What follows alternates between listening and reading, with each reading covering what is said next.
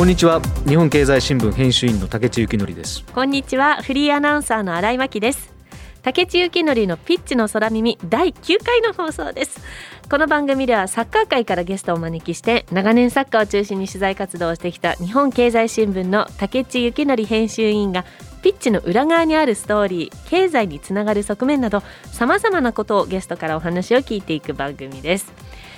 さあ今月日本代表はキリンチャレンジカップキリンカップで4試合ゲームを行いましたが特にやっぱり6月6日のブラジル戦この戦いぶりは竹内さんどうご覧になりましたか？いやいい試合だったなと思いましたよね、はい、で負けはしましたけどこれまで日本がブラジルとやった試合では一番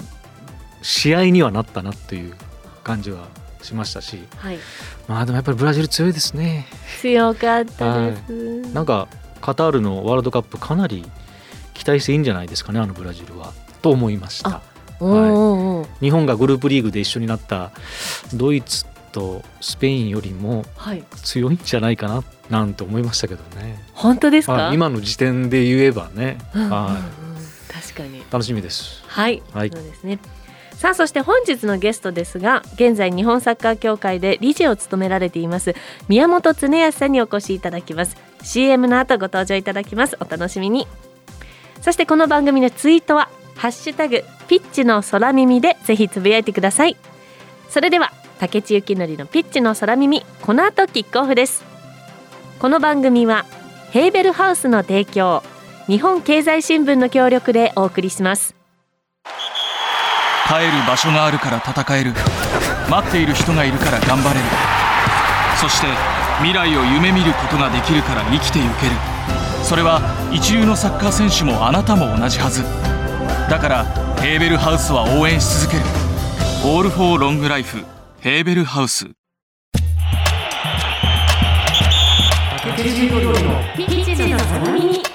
2002年日韓ワールドカップ開催から今年でちょうど20年目になりました。2度目の出場だった日本は初戦でベルギーに2対2で引き分けて初めてワールドカップで勝ち点を獲得し続くロシアを1対0で下して大会初勝利を挙げました。3戦目のチュニジアにも2対0で勝ち切りグループ H を首位で突破し初めて決勝トーナメントに進んでトルコ戦に臨みました。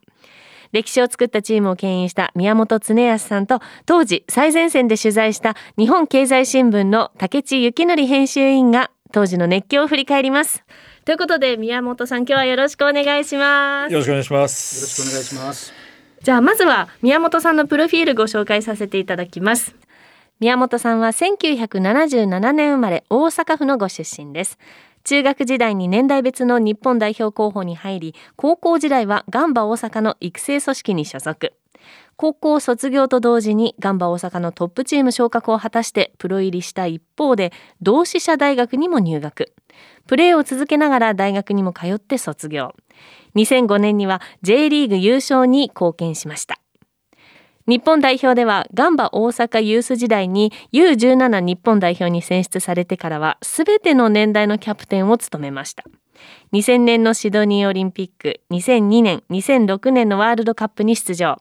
2006年からの3年間はオーストリアのザルツブルグでプレー。2009年神戸で日本に復帰し11年限りで現役を引退。その後スイスで FIFA 国際サッカー連盟と CIES 国際スポーツ研究機関が主催する FIFA マスターに入学。日本の元プロ選手として初の卒業生となりました。そして現在は日本サッカー協会理事として会長補佐と国際委員長も務められています。ということで宮本さんをお迎えして今週来週とお話しいただきますが、えー、今日のテーマは2002年日韓ワールドカップから20年です。あの竹地さんは日本でワールドカップが開催すると決まった時どんな印象をお持ちでしたか？いや正直がっかりしたんですけどね。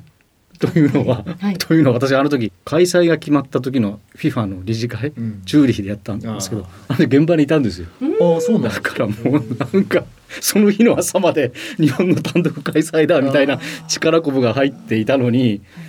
慌ただしい動きがありなんか大変なことになるみたいだぞということでドタバタしてる間に共催だよっていうことには晴天のもう晴天の霹靂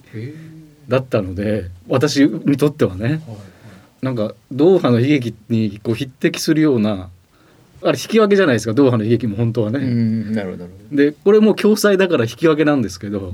うん、もうなんか負けたような気分になって実は落ち込んでいたっていう。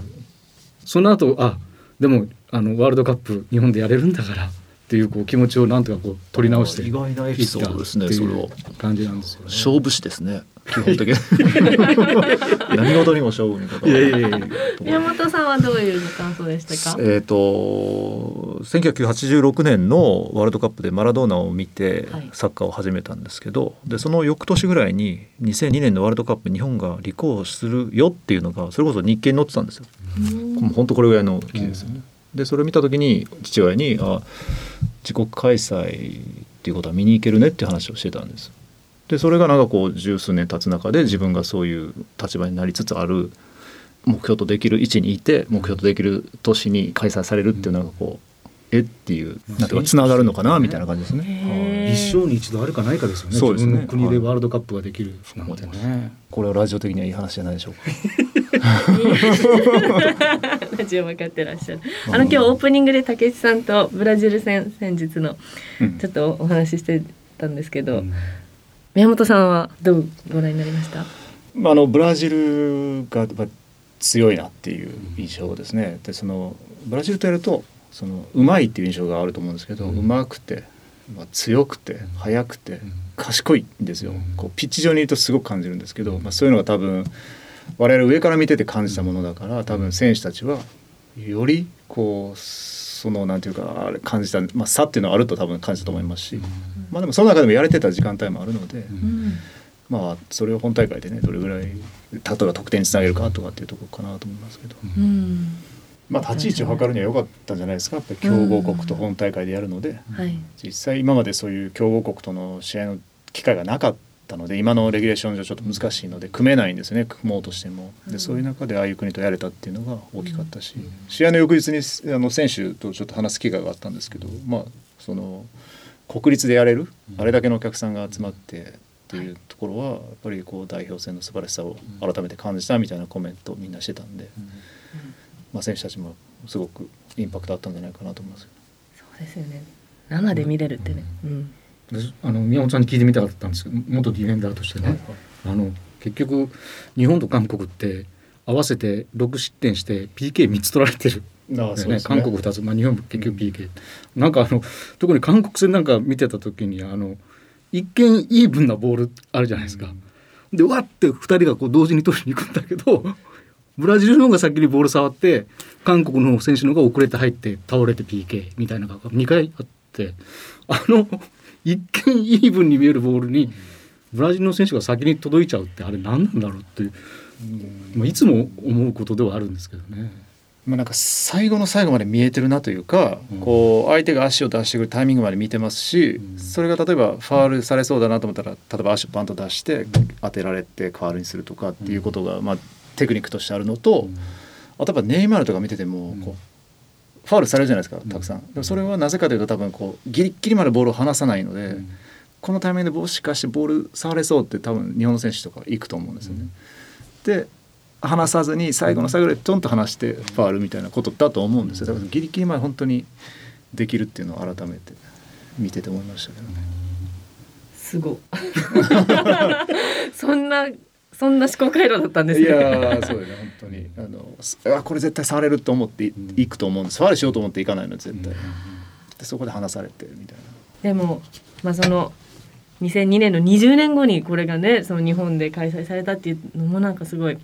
感慨深いですし、まあ、やっぱりその原点というか2002年っていうのは日本サッカーにとってもねすごく意味のある大会だったと思いますけど、えー、改めてちょっと大会中のことも聞きたいんですけど2002年大会中に起きた出来事で。やっぱりドルシエのことですよね。まあそうですね。この間再開されたんですよ。あの来てた20年のレセプションがあって、えー、そそれこそあの、はい、2002年から20年っていう、はい、あのブラジル戦の時に国立競技場でね、はい、でプチ同窓会みたいな20年ぶりですか？交えてね、えー、正確に言うと10年ぶりぐらいですけど、はい、変わってなかったですよね。丸くなってたんじゃないの、まあ、丸くはなってるんですけど話し出したらもう止まらない、うん、もう顔赤くしてこう熱弁振るってっていうのは懐かしく。まあそのトルシエ絡みの話で言うと、まあ、戦術的にちょっとこう2002年の大会に入ってうまくいかないところがあったのででトルシエがやろうとしたフラット3って言われる戦術のところを少し選手たちが解釈を変えてもうちょっとこう相手が狙ってくるポイントをずらして戦おうよっていうところはあの2002年の本大会中の宿舎のお風呂でみんなで話をして決めたっていうのありました。うん。お風呂で。そうなんですよ。まあこうちょっと露天風呂で少し広くて、ちょっとそこに集まって、まあ毎晩こう一緒に風呂に行って、はい、いろいろ話したりもしてて、で今日ちょっとこうこう思うけどどう思うみたいな話から出てきたんですけど。へえ、森岡隆三さんが自伝を出されて、で宮本さんについてあの言及されて いたんですよ。これはですね今発売中の書籍あの森岡隆三さんの自叙伝すべての瞬間を生きるからちょっとあの宮本さんについて言及していたんですけどあのロシア戦の、はい、あの本当に美しいもう理想の形でフェイスガードフェイスガードをした状態でどんな気持ちの切り替え方をしてメンタルの強さと健やかさにとても驚いたっていうふうに書かれてたのを読みました。そうなんですまあね嬉しい言葉ですけどね、健やかに。健やか。メンタルの状態としては宮本さんは？メンタルの状態はあのすごく落ち着いてました。まあ一試合目試合に出てたということもあったので二試合目でアップをするときにこうスターティングメンバーが発表されるわけです。でその時に、えー、まあ龍造が、まあ、彼が最初大会スタートとして出たのででそのポジションに変わって、まあ、宮本が入るっていうところのアナウンスが流れるわけじゃないですか。そしたらざわつくんですよね。大丈夫かっていう。で、まあ、それもやっぱり選手って結構敏感に感じるので、まあ、まあまあ大丈夫大丈夫よとか思いながら。まああのそういう不安もあるやろうけど頑張るよみたいな感じでで実際その何ていうかさっきお話ししたその戦術的なちょっとこう微調整っていうのがうまく必ずいくであろうっていうこうすごく楽観的な観測があったんですよねみんなの中に。でそれをもってしたらっていう手応えと。でまあ自分はまあ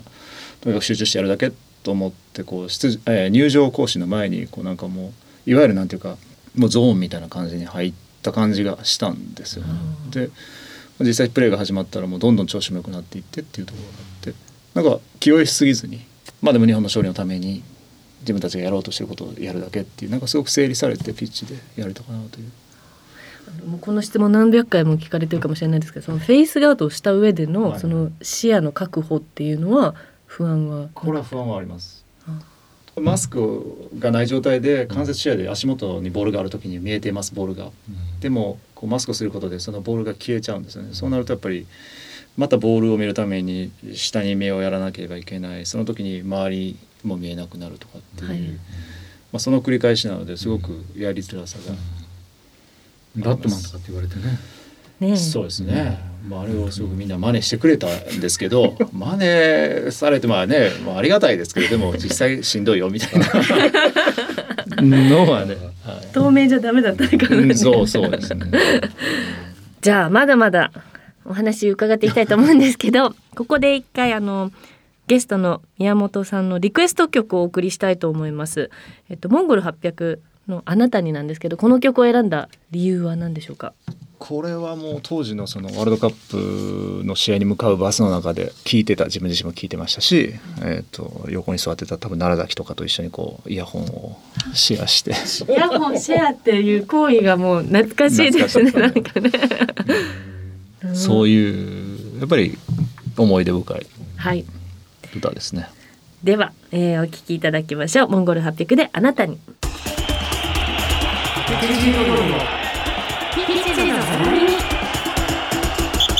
では引き続き宮本恒也さんにお話伺っていきたいと思います。えっ、ー、と2002年大会のお話引き続き聞きたいんですけど、ベスト16で終わった大会ということで、はい、相手がトルコで、はい、トルコ勝ってると次はセネガルでしたよね。で組み合わせ的には、まあ、別に韓国と比較しても意味はないのかもしれませんけど韓国はイタリアがいて勝てばスペインみたいな、こっちの方がいけんじゃね？えみたいな。ちょっと甘い。考えも私なんか持ってたんですけど。いやめっちゃ期待してました私も。選手たちもありましたよそれは。その雰囲気。はい。まあ、トルコ、でセネガルとはその前に親善試合をやってたのでどれぐらいの力関係かっていうのも分かってて、はい、でまあ、そこを勝てばっていうこう川残業みたいなのがしてて。でそれは良くなかったと思いまして実際。でまあ、やっぱりトルコとやって自分たちがやっぱり強くなかったなと思いますね。あのチームを上回れなかったっていう意味では。それは例えば守られた相手に対して崩すとか一、人の力で打開するとか、やっぱそういう力がないといわゆるベスト8とか、それ以上にはいけないなという思いには改めてしましたね。よく言われるそのワールドカップとかで、まあ、サッカーっていうのはその自分たちよりも本来強い相手にもう勝てるのがサッカーだったりするじゃないですか。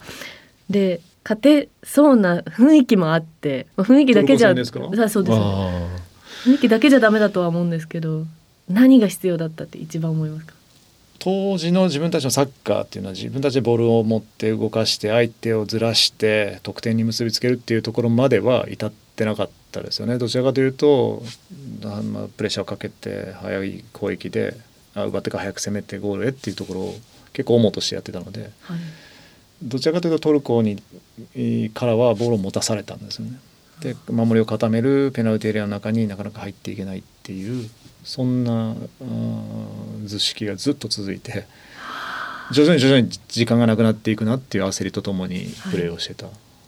感じですね。はい、主導権はもう完全に向こうにあるような感じそうですね、うん、どうぞかかってきなさいみたいなそんなあの感じはしましたね、やってて。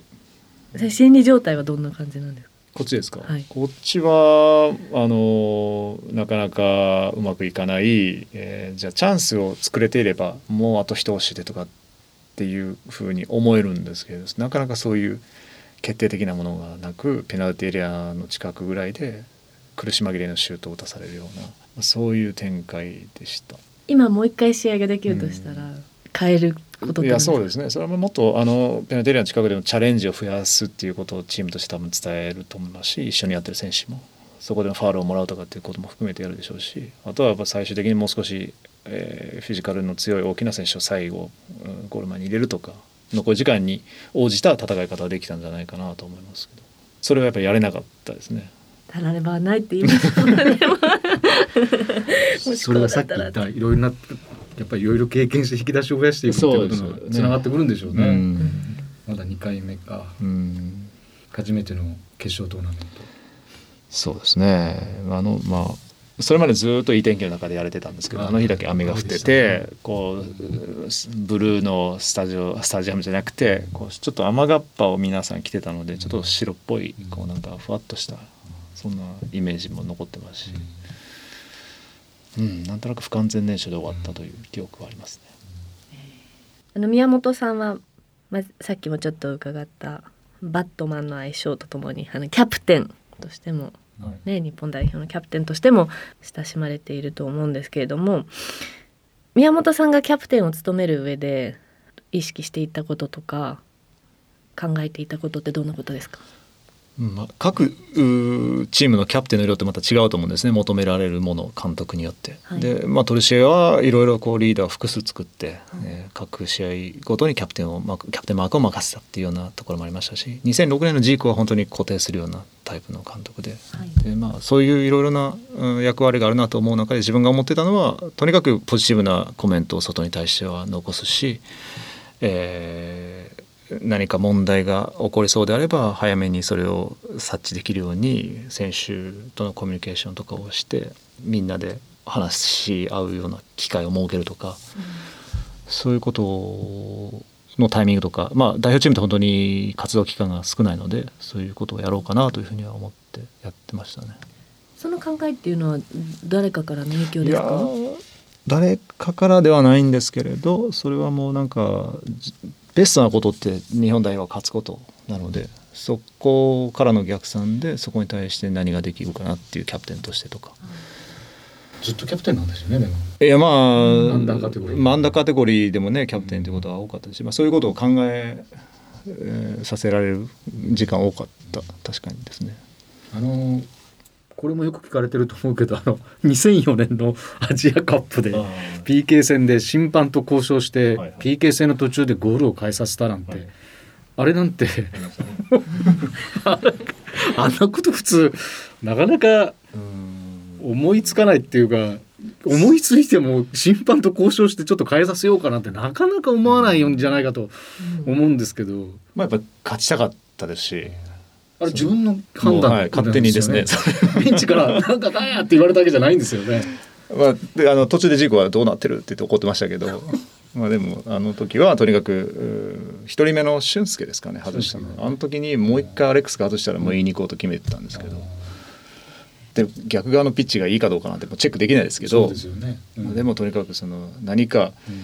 えーヨルダンにうん。流れ傾きそうなところを抗うためにこう何かしようというところも、なかなか。うん。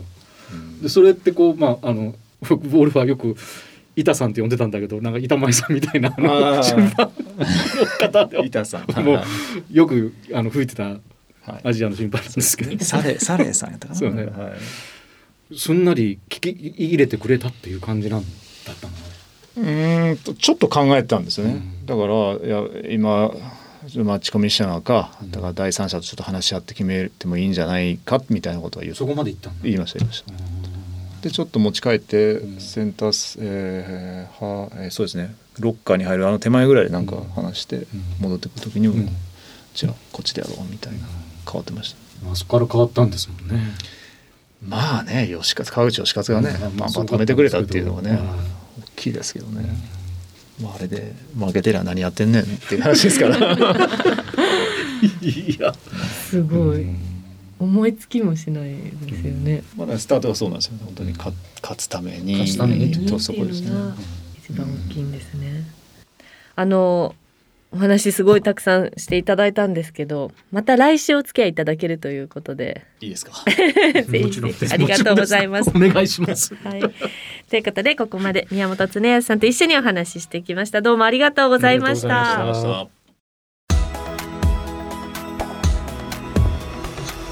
今日のゲストは宮本恒康さんでした。でももう20年経ったんだなっていうあのフェイスガード黒のフェイスガードつけて、はいえーバットマンみたいだって、まあ、外国のメディアにも言われたはいあの宮本さんのプレーでもう20年経つんだなっていうはいはい。あの仮面の男っていうあの仮面の下にある一見あの線が細そうなんだけどはい。森岡隆三さんというねあの本来センターバックでキャプテンやってた人が怪我でベルギー戦の開幕戦の途中出場という形でいきなりピッチに出てそこから見事なキャプテンシーも発揮してねはい。初戦引き分けの後ロシアに勝ってチュニジアに勝って、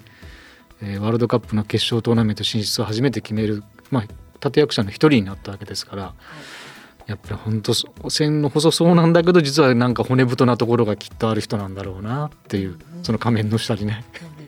そんな気がするんですよね。うん。今日それを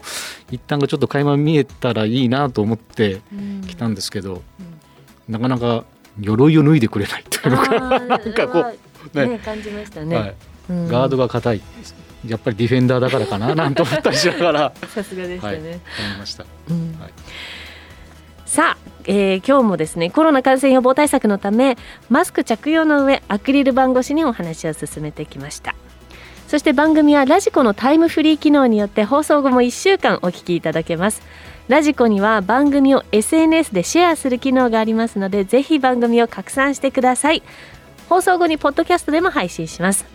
さらにここで番組をお聞きの皆さんにプレゼントのお知らせです。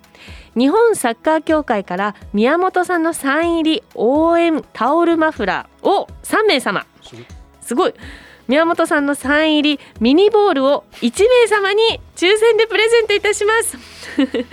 すごいです、えーご希望の方はピッチの空耳番組ホームページの応募フォームからお申し込みくださいということでそろそろお別れのお時間です。次回も宮本さんにご登場いただいて世界から見た日本というのをテーマにお話を伺います。どうぞ楽しみに。ではまた来週。お相手は日本経済新聞編集員の竹地幸則とフリーアナウンサーの新井真希でした。この番組はヘーベルハウスの提供日本経済新聞の協力でお送りしました。